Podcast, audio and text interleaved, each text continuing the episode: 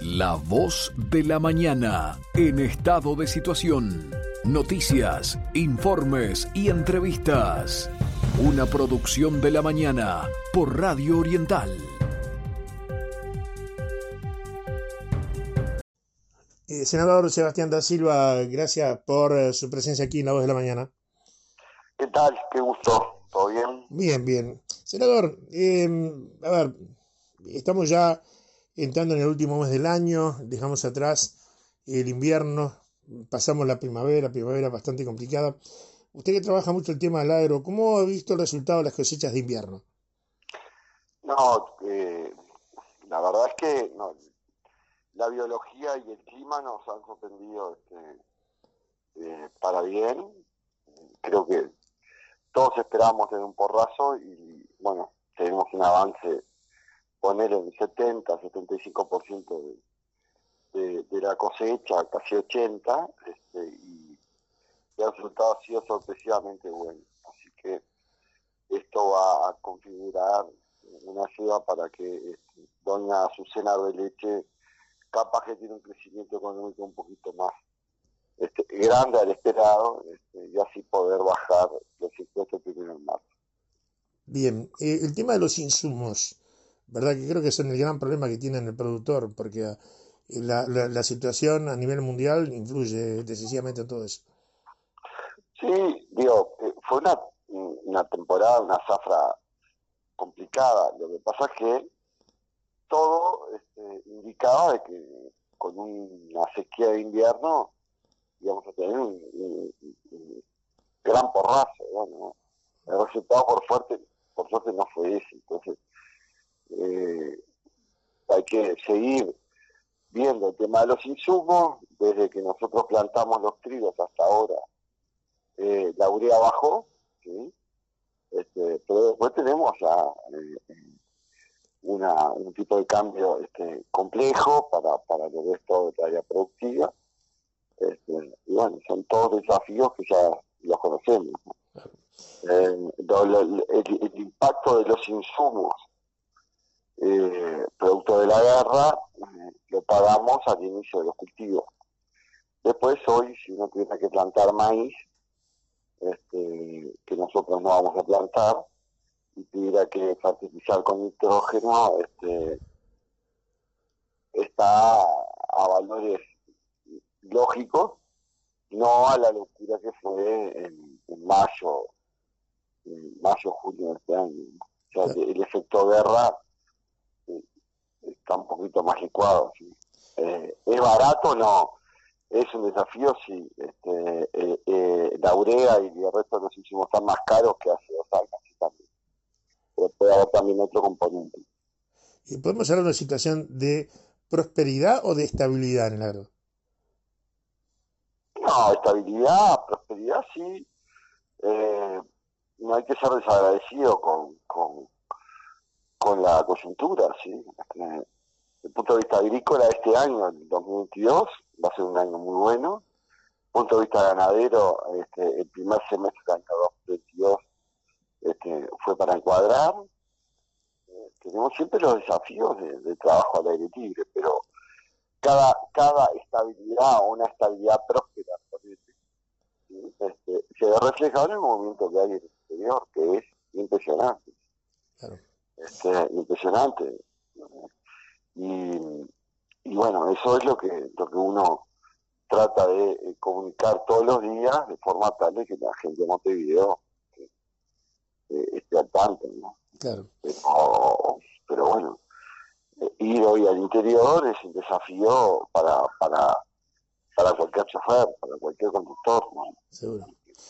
Eh, eh, da Silva, bueno, entramos en el verano, se habla de un verano bastante crudo, eh, con altas temperaturas y con pocas precipitaciones. ¿Cómo ve, o sea, qué perspectivas hay para los cultivos de verano? Hay, este, la perspectiva es desafiante, climáticamente desafiante.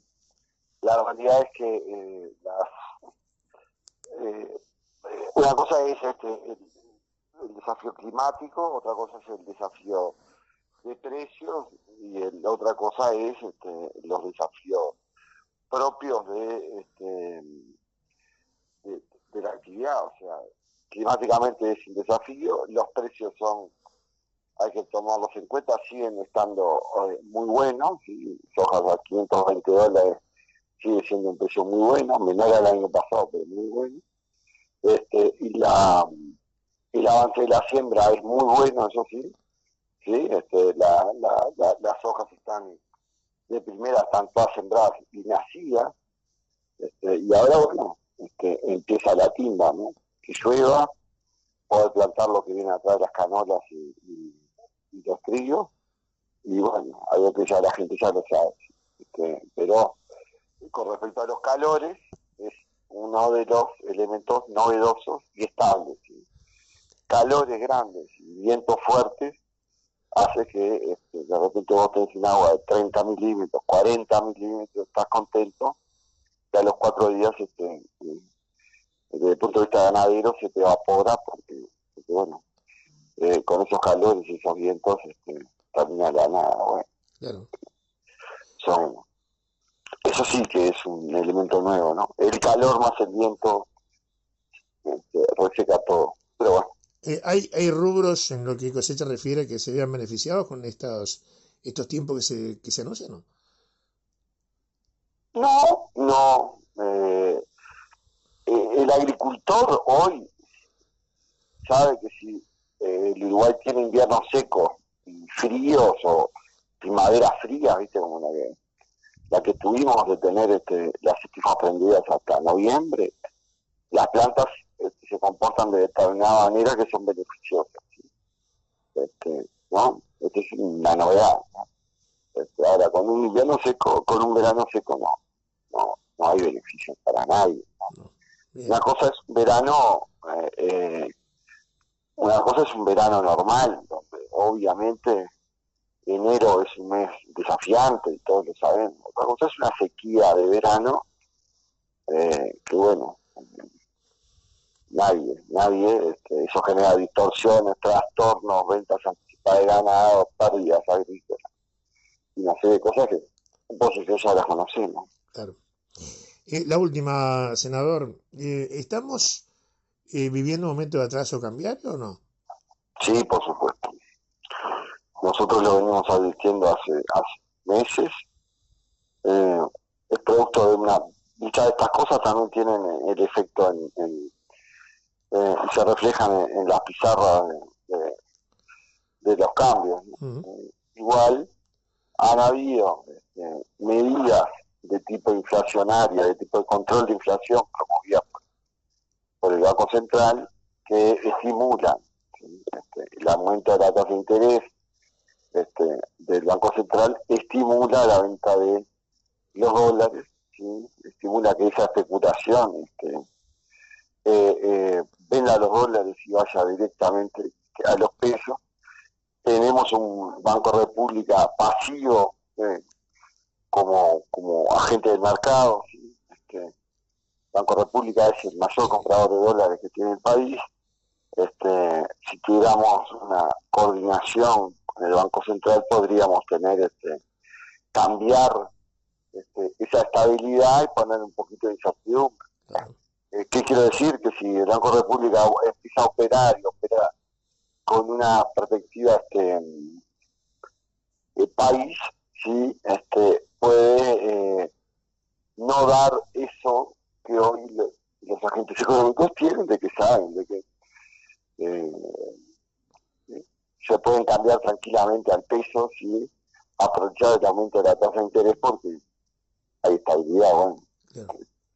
El resultado, dólar 38, este, ahora subió un poquito, pero pero bueno, esas son las cosas que nosotros tenemos que coordinar porque el país exportador necesita un tipo de cambio competitivo. Claro, eh, ¿me pudo hablar con el Banco Central sobre estos temas? Hablo, sí. Eh, tú sabes que yo respeto y soy muy amigo del presidente, este, Diego Lavar, y yo tengo mi opinión, ¿no? Este, eh, para el Uruguay, para el gobierno y para el Uruguay en su conjunto, eh, el, el hecho de no tener este, una inflación de dos dígitos es muy importante por todo lo que implica. Entonces, este, una cosa es hablar en diciembre, otra cosa es hablar en enero, en febrero, que se vayan los turistas. Mm.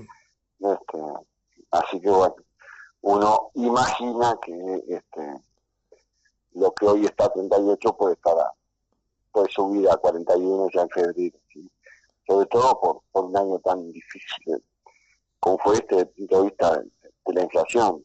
Yo lo que creo es que el gobierno está tomando todas las medidas para que en estos 30 días que quedan del año no pasarnos este, del 9 y pico por ciento. Por lo que eso impacta en todo, ¿no? Claro. tiene un rebote siniestro en, otros indicadores, Entonces, eh, eh, por eso por eso una cosa es hablar en diciembre, otra cosa es hablar de no sé cuántos turistas vendrán, pero alguno va a venir en enero y en febrero cuando vamos si el mercado de cambio no esté tan afectado por, por, gente que viene a pasar las vacaciones. Claro.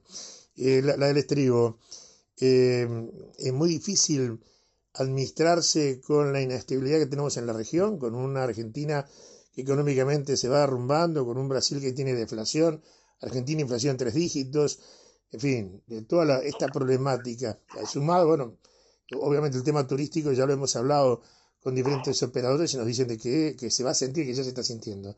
Pero ¿es difícil administrar este, la situación regional? Es difícil, sí, porque digo, estamos en este rincón del mundo, ¿sí? Eh, ha sido difícil siempre también, ¿sí? Porque eh, tanto Argentina y Brasil han tenido sus vaivenes y ha sido ha sido una realidad conocida. la dependencia con la Argentina es turística, el resto eh, casi que está licuada. Con Brasil es distinto, tenemos una corriente comercial enorme, eh, pero muy constante. Eh, Uruguay cada día más va a ser, este, desde el punto de vista del turismo, va a ser receptor de nicho. ¿sí? en esa coyuntura, mientras esté 300 dólares más, 300% más caro el aceite en Argentina que acá, eh, acá que en Argentina somos receptores de nicho, ¿sí? este, y, y, de gente de alto poder adquisitivo. Lamentablemente nadie sabe cuándo este, podemos tener una digo, un tipo de cambio parecido. Nadie quiere además parecerse a Argentina, ¿no? Pero bueno, este, si uno compara cómo arrancamos el primer año de gobierno a la expectativa de esta temporada, yo sé que este, hay una expectativa eh, optimista, ¿sí? de tener una temporada optimista por Uruguay, las playas, la actividad, ponerle todo lo que sea, este, es divino. El que venga sabe, va, va, va a saber, viene sabiendo de que este, vamos a ser un país caro yo soy brasileño y vengo acá, no me preocupa lo que pago. Los argentinos tampoco. Y ese público existe. Senador, muchísimas gracias por su presencia aquí en la voz de la mañana. Un abrazo. Muy amable.